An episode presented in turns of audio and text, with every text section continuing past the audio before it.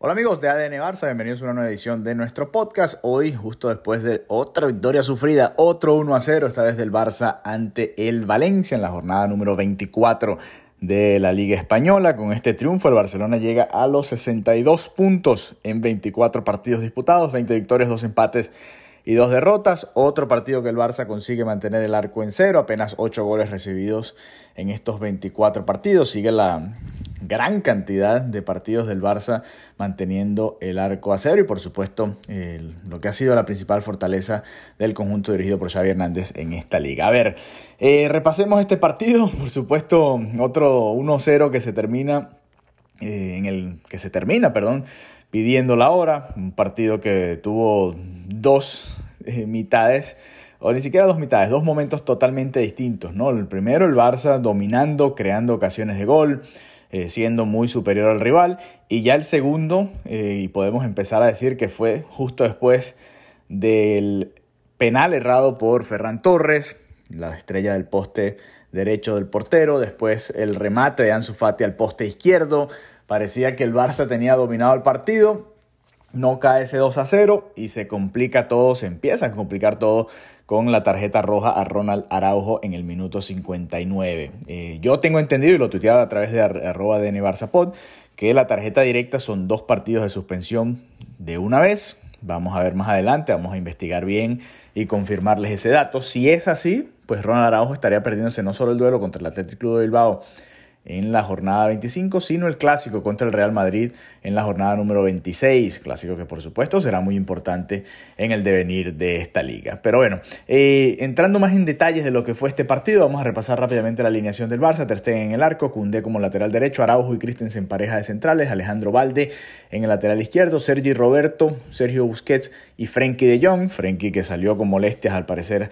en la primera mitad, o tras la primera mitad, tras los primeros 45 minutos, Rafinha, que marcó su quinto gol de la temporada, Ferran Torres y Ansu Fati. Se fueron los titular del Barça del día de hoy. En la banca estaban, eh, bueno, prácticamente todos los que jugaron.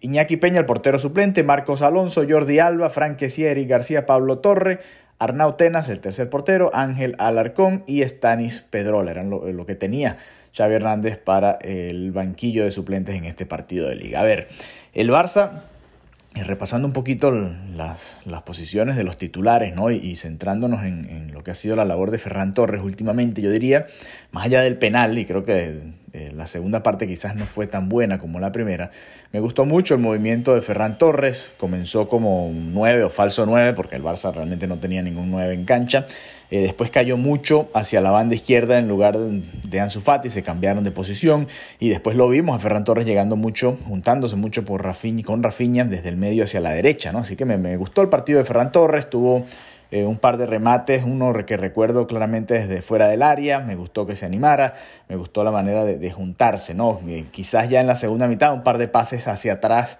que complicaron, o, creo que alguno de ellos fue en la primera mitad, un pase atrás a, Ter Stegen que terminó complicando alguna situación. Eh, y bueno, la situación del penal, por supuesto, que hay que conversarla, hay que comentarla, porque es muy extraña, muy, muy... Eh, eh, que dice mucho ¿no? de lo que está viviendo el Barcelona en este momento. No está Lewandowski, por supuesto que es el especialista, o más que el especialista, porque en el Barça hay varios especialistas, que es el encargado de la pelota desde los 12 pasos, al no estar eh, Lewandowski, a mí me queda una duda, ¿no? Y aquí es donde se nota la mano del entrenador, porque a ver, eh, Rafinha, por ejemplo, en el Leeds United era el que cobraba los penales. Ansu Fati llegó a cobrar penales en el Barça. Ferran Torres ha sido el encargado de, eh, cobrar penales en el Barça. Frank Kessie, que estaba en la cancha ya en la segunda mitad al entrar por Frankie de Jong, era el encargado de cobrar los penales en el Milan. Había cuatro especialistas, entre comillas, dentro de la cancha para cobrar los penales y al final el que lo terminó cobrando fue Ferran Torres, pero sí se vio una disputa con, con Ansu Fati, ¿no? Si se fijan, si pueden ver las, el partido nuevamente, apenas se pita el penal, Ferran Torres va hacia el arco, hacia atrás del arco, y le pide la pelota a uno de los recogebalones y ya toma el balón y se va hacia el punto penal. Ansu Fati le pide, por favor, él patear el penal, tienen una discusión, no una discusión, pero una diferencia ahí. Y bueno, Ferran Torres lamentablemente no puede marcar el 2 a 0. Y bueno, a partir de ahí se terminó complicando el partido, más allá de que, bueno, yo lo notaba también y, lo noté y lo tuiteé ahí en arroba de Nevarzapot.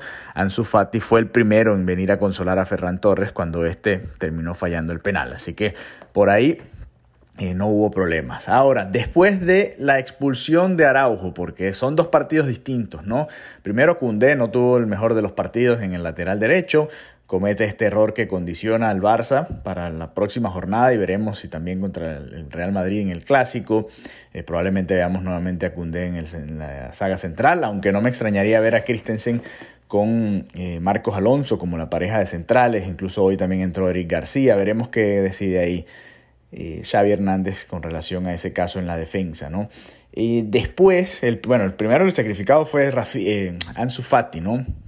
Lamentablemente no pudo llegar su gol, estrelló un balón al poste, hubo un centro de Ferran Torres que no pudo cabecear bien. Se nota que Ansu Fati no está con ese ángel que tenía antes, ¿no? Y bueno, ojalá lo recupere, ojalá lo recupere. Yo quería verlo jugar 90 minutos. En, esta, en este partido como tal, la situación de la roja, la circunstancia obligó al Barça a hacer ese cambio y leía muchos comparando este partido estos minutos ¿no? de la segunda mitad con lo que se vio en el Santiago Bernabéu y yo diría que es muy distinto, ¿no? El Barça aquí tenía un hombre menos, el Barça en este partido los primeros 10-15 minutos después de la expulsión, si ustedes se fijan, el Barça más bien fue el dominador del partido, tuvo el balón y es más, hubo un par de ocasiones en las que yo pensé que podía llegar incluso el 2 a 0 por cómo quedaba parada la defensa del Valencia.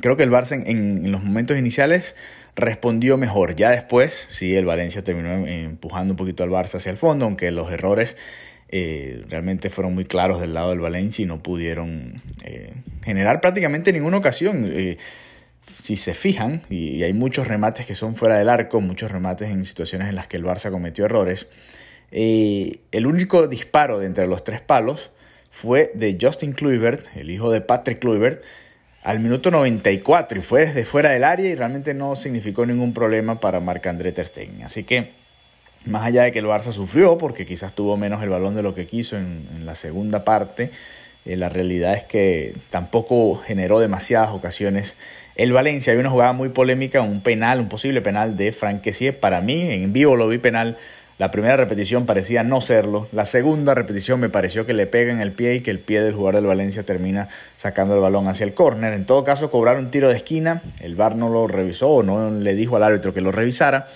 Y bueno, al parecer no fue penal, pero es una jugada de esas 50 y 50 en, realidad. Si me apuran, yo diría que pudo haber sido penal de Franquesi en esa jugada contra Valencia y hubiese llegado en el peor momento porque ya eran los minutos finales del partido y el Barça poca reacción le quedaba realmente. Entonces, bueno, eh, Ansu Fati, un partido que puede ser mejor, por supuesto. Rafinha termina marcando el gol, tuvo una muy buena primera mitad. Todavía me queda la sensación de que hay jugadas en las que por querer hacer un, enganche de más o por faltarle algún tipo de precisión a la hora del pase, pues le cuesta eh, generar o aprovechar las superioridades que le da el Barça o los, uno, o los mano a mano que le, que le genera el Barça, ¿no? por esa banda. Aquí es donde se nota la diferencia entre Dembélé y Rafinha. Eh, es clara esta situación. y bueno, el partido de Ferran Torres que tuvo momentos muy altos y momentos muy bajos. Y es la realidad creo que del equipo en general, ¿no? Eh, veremos qué sucede con Frenkie de Jong. Hay muchos casos individuales que hay que ir monitoreando. Busquets volvió a jugar 90 minutos. En algún momento tuvo eh, por un golpe molestias en el tobillo izquierdo. Y lo de Alejandro Valde en el lateral izquierdo que me pareció muy bueno. Tuvo una jugada en el primer tiempo en la que hizo una diagonal hacia el medio, en la que si hubiese tenido un poquito de pierna derecha, ya había generado el espacio para pegarle, él terminó cediendo el balón para Rafinha y fue una de las tres o cuatro ocasiones que tuvo el brasileño en la primera mitad. Así que bueno, el Barça muy superior en la primera parte, le costó marcar el 2 a 0, ha sido una historia prácticamente seguida en esta liga, le cuesta al Barça aprovechar más y mejor los momentos de superioridad ante el rival y bueno, al final terminó ganando, pidiendo la hora y se aleja a espera de lo que haga el Real Madrid en el momento en el que estamos grabando este podcast.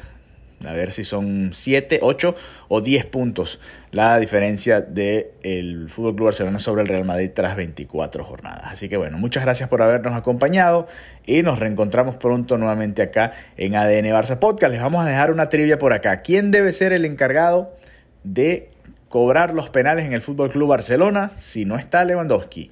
Les dejo la pregunta y ustedes decidan por acá. Un abrazo y hasta la próxima.